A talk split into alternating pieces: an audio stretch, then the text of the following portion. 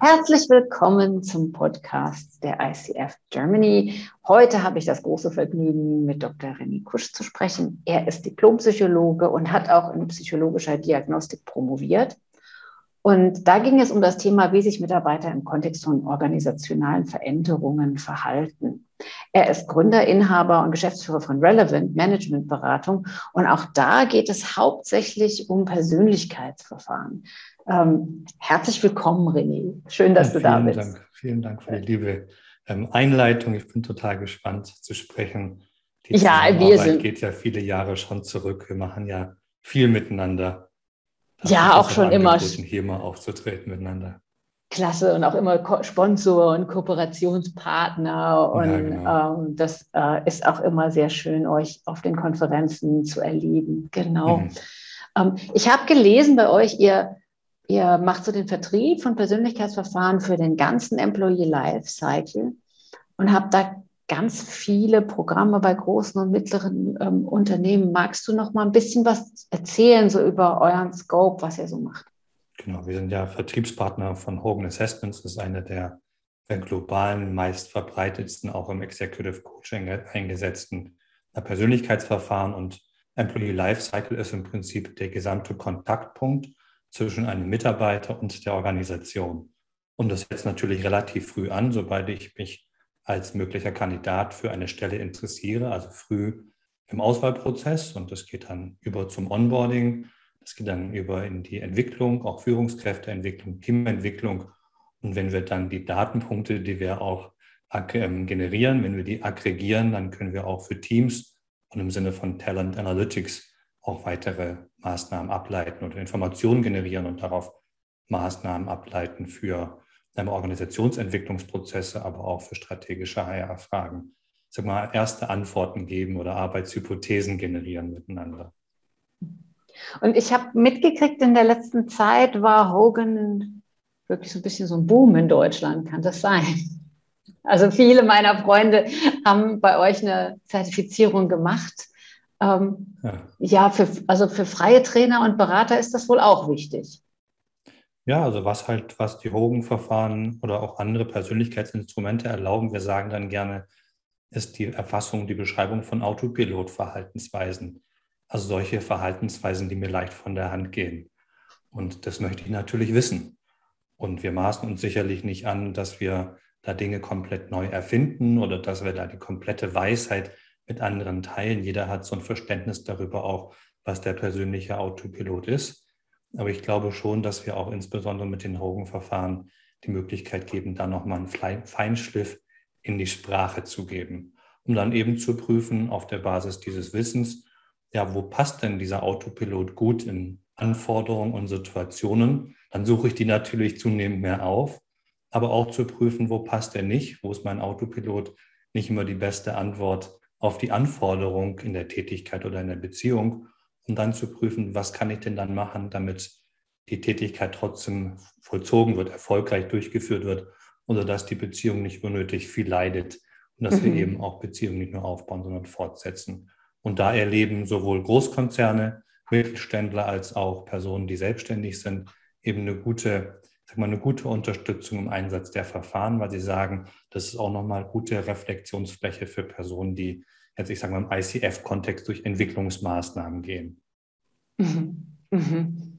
Also das heißt, so, so von ganz großen Organisationen bis zum, bis zum freien Berater, Trainer oder Coach, das sind Anwendungsbereiche. Mhm. Ähm, was ich so spannend finde, mhm. wenn ihr große Prozesse begleitet, habt ihr ja wahrscheinlich auch einen guten Überblick über das, was so im Moment in der Unternehmens- und Coaching-Wirklichkeit passiert. Äh, magst du da ein bisschen erzählen, welche Erfahrungen oder Beobachtungen ihr so global galaktisch, wenn ich das mal so sagen darf, macht? Also da, da weiß ich gar nicht, wo ich anfangen soll und darf, aber vielleicht picke ich mal so eine, einen Gedanken miteinander raus also was ich schon auch im Kontext von Arbeit 4.0, im Kontext von reduzierter Hierarchie, im Kontext von Dutzkultur und grundsätzlich auch, wir erleben das schon auch als aufrichtig zunehmend mehr Offenheit für persönlichen Austausch und Weiterentwicklung erlebe, ist, dass wir immer noch sehen, da sind wir noch nicht am Ende. Ja, also dass immer noch auch das Feedback geben schwierig ist, das Feedback empfangen schwierig ist. Und dass wir auch, da hat der Carsten Schermule ja auch vor einigen Jahren, einigen Jahren schon auch Studien veröffentlicht, macht das ja auch weiter, dass wir eben auch feststellen, gerade mit Personen, die als freie Berater und als HR-Professionals mit uns, mit uns im Kontakt sind, dass die so aus ihrer Warte berichten, dass ihnen das auch wirklich teilweise schwerfällt ähm, oder dass es anstrengend und stressig ist, auch Feedback- und Coaching-Prozesse durchzuführen. Und zwar mhm. typischerweise ähm, anstrengender als für die betroffenen Personen selber und typischerweise eben besonders erlebt stressig für Personen oder bei Kandidaten, die eben zu Top-Management-Positionen gehören oder die Top-Management-Positionen einnehmen. Und ähm, das verstehen wir als Einladung, da weiter zu unterstützen und eben auch zu prüfen, ja, was können wir denn damit machen, weil es ist von allen Seiten gut intendiert und trotzdem immer wieder als sehr anstrengend erlebt. Also die Coaches erleben es als anstrengend, habe ich das richtig verstanden? Ja, genau. Ja, genau. Das ist ja spannend. Mhm. Eigentlich, ne, also so aus meiner lösungsfokussierten Warte denke ich immer, Coach ist ein Schoki-Job, da muss ich nicht viel tun, also ein paar schlaue Fragen stellen. Ähm, ja. Aber wo, woran liegt das denn, wenn, wenn Coaches das so, so anstrengend finden? Ja, also ich, ich, will natürlich vorsichtig sein, eben mich da erstmal auf die um, eigenen Erfahrungen zu beziehen oder die Dinge, die wir eben auch gesehen und gelesen haben. Das sind so Wahrnehmungen, die wir haben, die greifen bestimmt auch nicht für alle Personen. Und so das, was wir aus ähm, unserer Practice erleben, das ist einmal sicherlich ähm, dann auch von den Coaches und Trainern ein sehr, sehr hoher Anspruch an sich selber und zu wissen, dass man kann immer noch mehr rausholen. Ich hätte das alles noch schöner formulieren können. Auf die Frage, hat er denn jetzt was mitgenommen? Und da müssen wir sagen, ja, häufig, wenn wir auch die Briefings der Rogenverfahren dann durchführen, nicht alles, was sich setzt, also vielleicht als Samen auch auf fruchtbaren Boden fällt, sehen wir sofort. Da sage ich häufig auch dann, wenn wir interne Weiterbildung durchführen, habt, habt die, Glaub, äh, die, die gute Hoffnung, dass es schon auch zu was geführt habt. Alleine die Tatsache, dass ihr der Person gegenüber ähm, Reflexionsfläche geboten habt und weil ihr miteinander Zeit verbringt. Das entlastet natürlich nicht eine, um, von einer guten Vorbereitung auch, aber das ist so eine erste Idee. Und ähm, was ich selber mal gemacht habe, ist eine, ähm, auch eine Studie eben zu der Frage, wie ähm, hängen denn Persönlichkeitsmerkmale zusammen in den unterschiedlichen Stufen der Verarbeitung aus unserer Warte heraus ähm, im Umgang mit Feedback. Und die drei Phasen sind erstens erste Reaktion, zweitens Feedback-Analyse, also wie intensiv beschäftige ich mich eben dann mit dem, was ich da höre und dann inhaltliche Auseinandersetzung. Was resultiert denn daraus, ähm, was ich denn da eigentlich gehört habe? Und was ich halt sehr, sehr spannend finde, ist sehr deutlich rausgekommen ist, dass insbesondere Führungskräfte ähm, solche Persönlichkeitsmerkmale mitbringen, die auf der ersten und zweiten Komponente, diese Feedback-Verarbeitungsphasen, ähm, extrem stark ausgeprägt sind. Also diese Zusammenhänge sind da negativ korreliert. Das heißt, Personen in Führungs- Positionen, häufig auch in Top-Führungspositionen. Da ist der Effekt sogar noch deutlich stärker. Die haben Persönlichkeitsmerkmale, die bringen Persönlichkeitsmerkmale mit, die dazu führen, dass im ersten Moment eine Entwicklungsmaßnahme, ich verstehe das jetzt mal mhm. breiter auch Feedback, dass die sich da erstmal widersetzen, dass die sich da nicht auch leicht abholen lassen. Das sind mhm. insbesondere auch solche Persönlichkeitsmerkmale, die im Extrem von anderen auch mit narzisstischen Verhaltensweisen beschrieben werden können. Mhm. Mhm. Mhm. Okay, und also quasi, wenn ich das richtig verstanden habe, je höher ähm, es in die Top-Management-Ebene geht oder bei, bei Führungskräften, ist die Akzeptanz des Feedbacks von Anfang an oder die, die Akzeptanz der Maßnahme an sich niedriger, was es dann wieder anstrengender macht für den Coach. Ist das so?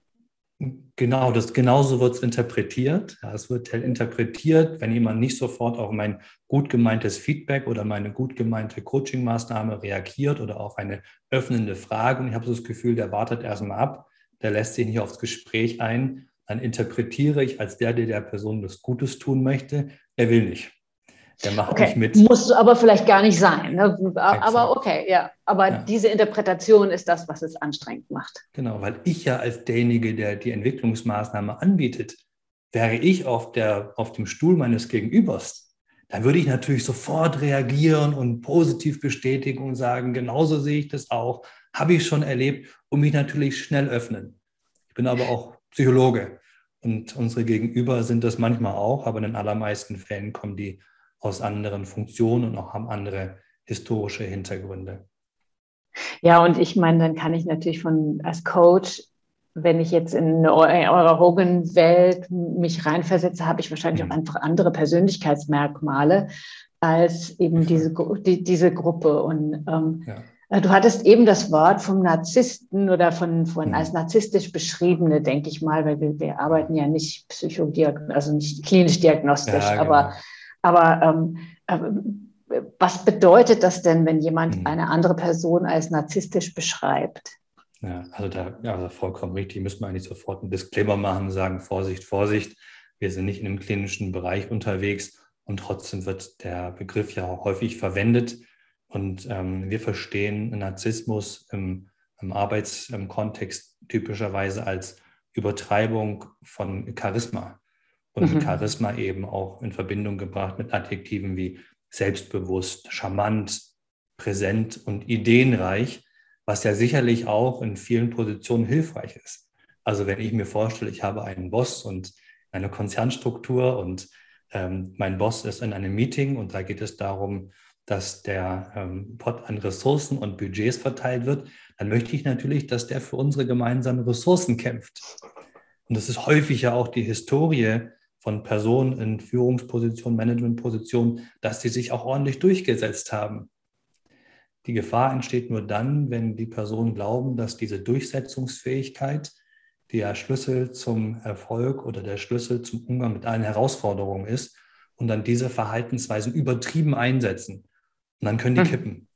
Dann kippen die zu Dominanz. Dann kippen die zu, ich ignoriere Risiken dann kippen die zu, oh, ich erwecke den Eindruck, als drehte ich mich nur noch um mich selber. Und dann können die kippen zu, dann verliert jemand möglicherweise Bosenhaftung. Der hat ganz viele tausend gute Ideen, hat die aber nicht in Abgleich gebracht mit der Frage, ähm, haben meine Mitarbeiter verstanden, dass es vielleicht nur eine Idee ist? Ja, weil ich speichere das halt mal aus. Und habe ich geprüft, ob wir genug Ressourcen am Rest des Jahres haben, dass wir jetzt noch drei Podcasts aufnehmen oder zwei Konferenzen äh, miteinander gestalten. Und was ich? Ich, nehme das jetzt, höre das jetzt einfach nicht. Ich tue jetzt auch mal so, als wäre ich eine narzisstische hm. Führungskraft ja. als Präsidentin. Ja. Aber das ist natürlich interessant, ja, dass ja. Äh, wenn ich mir vorstelle, ich bin so eine Macherin und äh, ne, also, mhm. setze auch Sachen durch und, und, ne, und ähm, dann kommt jetzt so ein wohlmeinende, wohlmeinender Coach hm. Und dann nehme ich das wahrscheinlich schon so, als wolle man mir jetzt irgendwie einen Stock in die Speichen schieben. Ja, oder also ich sage mal auch aus der klassischen Historie, das sind ja Personen, die häufig auch in Entscheidungspositionen sind. Und ganz viele Personen versuchen auf diesen Kandidaten Einfluss zu üben. Und wenn mhm. er sich da ständig wie ein Fähnchen im Wind bewegen würde, dann käme diese Person zu nichts. Also sowohl der oder halt auch natürlich die Managerin. Und die, viele von diesen Personen haben gelernt, erstmal abzuwarten und zu gucken und eben sich wirklich überzeugen zu lassen. Von mhm. einem, wir sagen dann auch gut, äh, ich, ich brauche einen guten Case, dass ich die Entscheidung, die ich in der Vergangenheit getroffen habe, vielleicht anpasse oder dass ich Verhaltensweisen, von denen ich ja überzeugt bin, dass die eigentlich erfolgreich sind, warum ich die vielleicht nicht immer zeigen sollte. Und dann warte ich ab und dann stelle ich eine Rückfrage, die manchmal wahrgenommen wird, als der lässt sich nicht ein. Und, aber das ist der im Prinzip der springende Punkt, wenn wir dann in diesen Feedback-Phasen auf die dritte Phase gehen, also die inhaltliche Auseinandersetzung, dann erleben wir, dass genau die Persönlichkeitsmerkmale, die am Anfang erstmal dazu beitragen, dass ich von außen betrachtet wahrgenommen werde als abwartend, als vielleicht auch widerstandgebend, dass die, sobald ich über diesen Gipfel oder wollen wir vielleicht sagen, über den Rubikon gegangen bin, dass die dann dazu beitragen, dass die inhaltliche Auseinandersetzung sehr, sehr intensiv wird.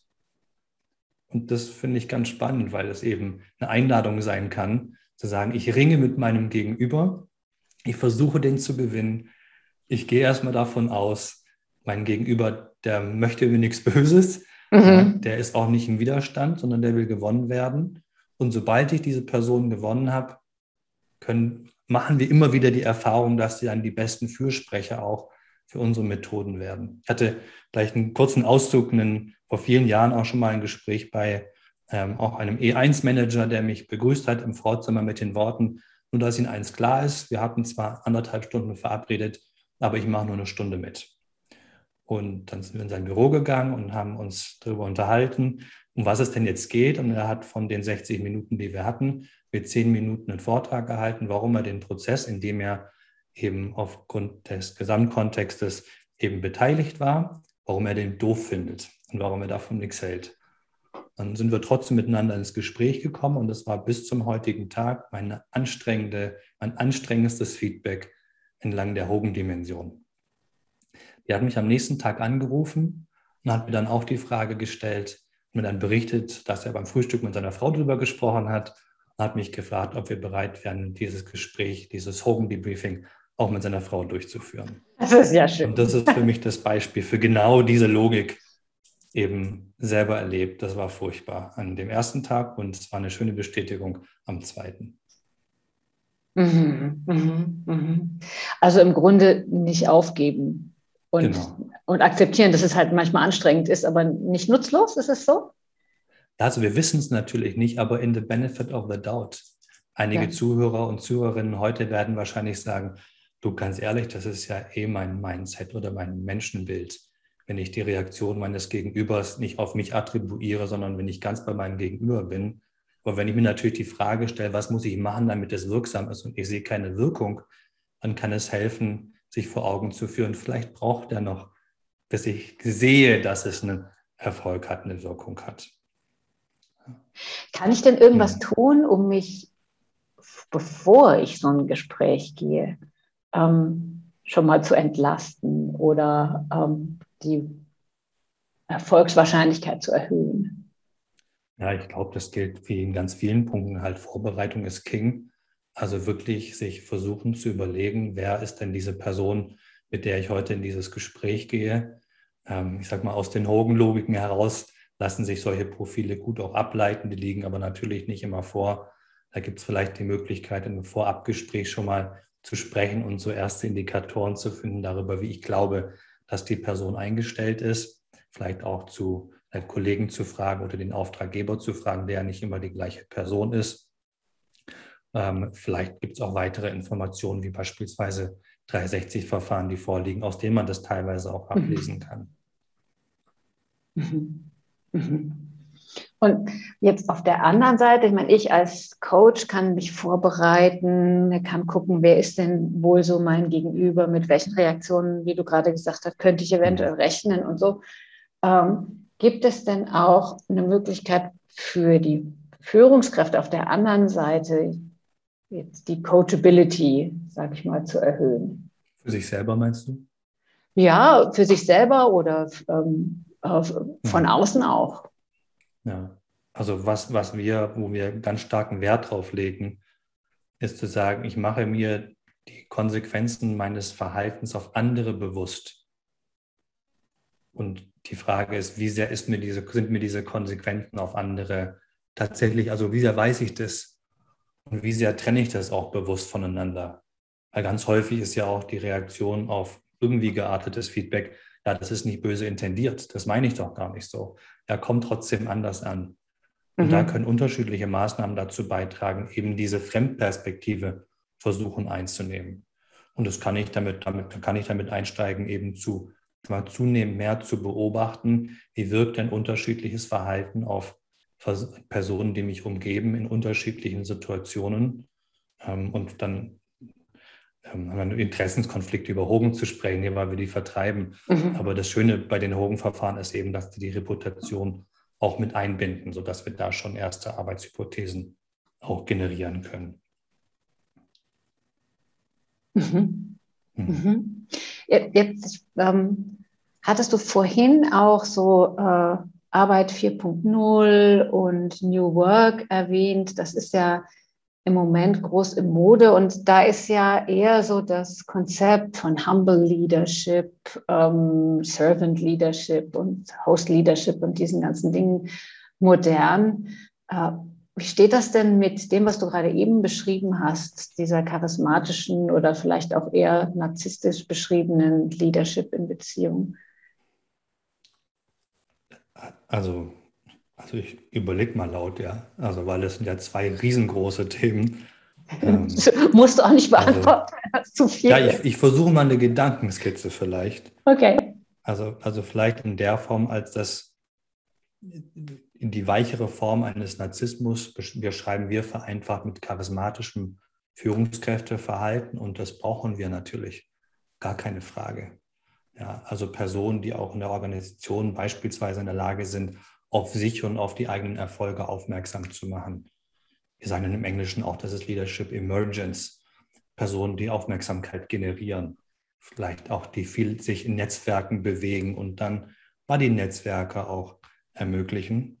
Was wir aber auch relativ gut nachweisen können, also empirisch nachweisen können, ist die Tatsache, dass dieses Emergence lange nicht das gleiche ist wie Effectiveness.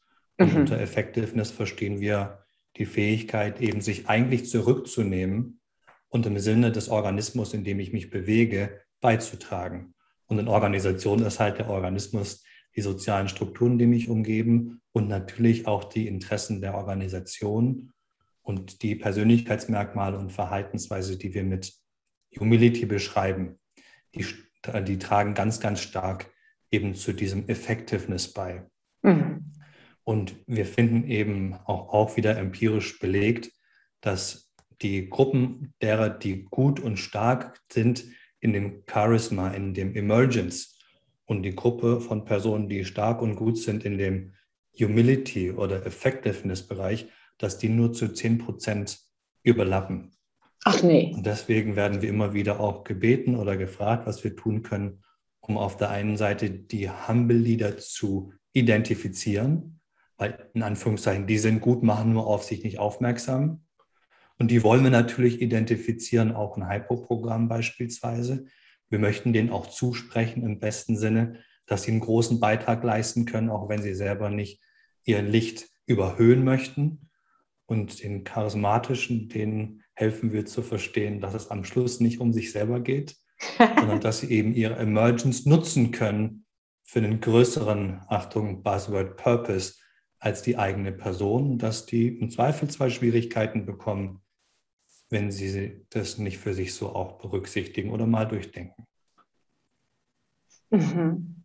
Also da geht es dann auch um die Identifikation von eben einmal den, den Humble Leaders, die nicht auffallen, weil sie eben humble sind. Und weil es denen so sehr um die Sache auch geht. Ja. ja. Also Humble oder Humility, das ist manchmal ein bisschen, also wir verstehen darunter nicht Weicheier. Also mhm. Wir verstehen darunter nicht Personen, die nicht angetrieben sind, auch für die Sache, also starke Ambitionen zeigen zum Beispiel. Zum Beispiel. Aber es sind typischerweise eben solche Sachen, die eher sich verkämpfen für die Sache als für die eigene Präsenz. Ja. Die sich eher verkämpfen für die Gruppe und andere daran zu unterstützen, dann erfolgreich zu sein, als zu sagen, es geht um meine persönliche Karriere. Mhm. Und dementsprechend fallen sie nicht so auf wie jemand, der genau. eben sehr charismatisch präsent und so weiter. Ja. Robert Hogan, der hat mal gesagt, woran misst man denn Führungskräfte oder Manager-Effektivität und Erfolg? Und dann sagen wir typischerweise, ja, also wir messen die an dem Erfolg des Teams und der Gruppe und nicht an der Fähigkeit, wie schnell jemand halt auch eine Hierarchie nach oben steigt oder wie jemand alle zwei Jahre den Konzern wechselt, wo ich mir ehrlicherweise die Frage stelle, also wie will ich denn innerhalb von zwei Jahren einen wirklichen Beitrag leisten und auch die Ergebnisse sehen, um dann möglicherweise auch nochmal Anpassungen vorzunehmen. Gibt es auch die Möglichkeit, mit dem Hogan-Profil Leute ähm, oder ja, haben Organisationen überhaupt Interesse daran, äh, sag mal, wenn es halt wirklich schwierig ist und Leute sehr stark narzisstisch beschrieben, beschreibbares Verhalten zeigen, die irgendwie mhm. rauszufiltern oder ja, zu erkennen wenigstens, dass man denen weiterhelfen kann. Ja, also da müssen wir natürlich vorsichtig sein mit der Implikation und der Frage, darf der jetzt mitmachen oder nicht. Ja, genau. Aber wir können schon nachweisen, bei welchen Persönlichkeitsmerkmalen, wenn die gehäuft und hoch ausgeprägt sind, typischerweise eben auch Derailment-Verhaltensweisen gezeigt werden. Und das sind erstmal, ich sage mal, Gruppeneffekte, wo wir sagen können, bei bestimmten Persönlichkeitsprofilen ist die Wahrscheinlichkeit für bestimmte Verhaltensweisen erhöht. Mhm. Und was dann auch Organisationen machen, ist, die nutzen diese Informationen, um Recruiting-Prozesse vorzubereiten, auch Interviews vorzubereiten und gehen dann ganz explizit eben genau in diese Frage rein. Also wie gehst du denn mit Präsenz um? Was machst du, wenn andere nicht mitmachen? Um ein Gefühl dafür zu bekommen, dass die Personen sich auf der einen Seite bewusst sind und in der Lage sind, auch Stärke zu präsentieren, wenn es darum geht, ja, wenn es eine Eskalationssituation ist vielleicht oder wenn es darum geht, auch sich für Budget einzusetzen und mit einem externen Partner mal ordentlich zu verhandeln, aber gleichzeitig ein Gefühl dafür entwickelt haben, dass wenn es darum geht, dass ich mit anderen doch langfristig Beziehung pflegen möchte, dass das halt nicht immer hilfreich ist und dass weniger davon manchmal mehr ist, wir nennen das auch paradoxe Effekte. Und diese Diskussion mit einem Kandidaten über das Verständnis und die Wirkung der eigenen Person, das führt eben zu einem guten, zu, kann zu einem sehr guten, gute Information darüber tragen, inwiefern die Person schon strategische Selbsterkenntnis aufgebaut hat, also das auch beidhändig spielen kann oder möglicherweise das erste Mal darüber redet, während sie in diesem Rekrutierungsprozess sich befindet. Und dann ist es natürlich ein ganz anderes Risiko bei ausgegangen, bei diesen beiden Kandidatinnen vielleicht erstmal beim gleichen Horrorprofil. Und, und gerade diese Diskussion übertriebener Charisma, Humility, ähm, was viel als Buzzwords verwendet wird, erleben wir aber auch in Konzernen auch, also wirklich großen Organisationen, DAX-gelisteten Organisationen, als ein ganz, ganz wichtiges Thema, weil sie sagen, diese ganz klassische Führungsmentalität, ich sage immer 80er Jahre Führung, aber das natürlich schon lange her, das wollen wir nicht mehr haben. Wir brauchen trotzdem Stärke in den Managern. Und deswegen müssen wir die differenzierter auch wahrnehmen. Die Entscheidung liegt immer in der Linie, nicht in Hogen. Das ist mir ein ganz, ganz wichtiger ja. äh, Disclaimer natürlich auch an dem Punkt. Ja, klar, selbstverständlich. Ja, gibt es inhaltlich noch irgendwas, was ich vergessen habe zu fragen, was du noch gerne unseren Zuhörern und Zuhörerinnen mitgeben möchtest? Ähm, glaube nicht. Also das sind ja ähm, alle sehr, sehr spannende Themen, die ich gerne bespreche und wo ich immer ähm, ähm, sowohl in der Liefersituation bin, selber Sender bin, aber auch selber gerne Empfänger bin. Ich erinnere vor einem oder vor zwei Jahren, es muss vor zwei Jahren gewesen sein, da haben wir auch schon über Humility gesprochen auf dem Coaching-Tag und haben dann da diskutiert, was denn eigentlich die richtige Übersetzung sein soll für mhm. Humility. Ist es Demut oder ist es, muss ich mir gerade selber überlegen, was war denn die andere Übersetzung? Bescheidenheit, Bescheidenheit da, genau. genau. Und das, ja, und das aber alle beide sind irgendwie, geht irgendwie gar nicht. Gell? Ja. Mhm. Genau, aber alleine die Diskussion, die war schon wirklich wertvoll, weil natürlich wir in Deutschland auch andere Historien haben mit Führungsverständnis und Co., als das im englischsprachigen Raum der Fall ist.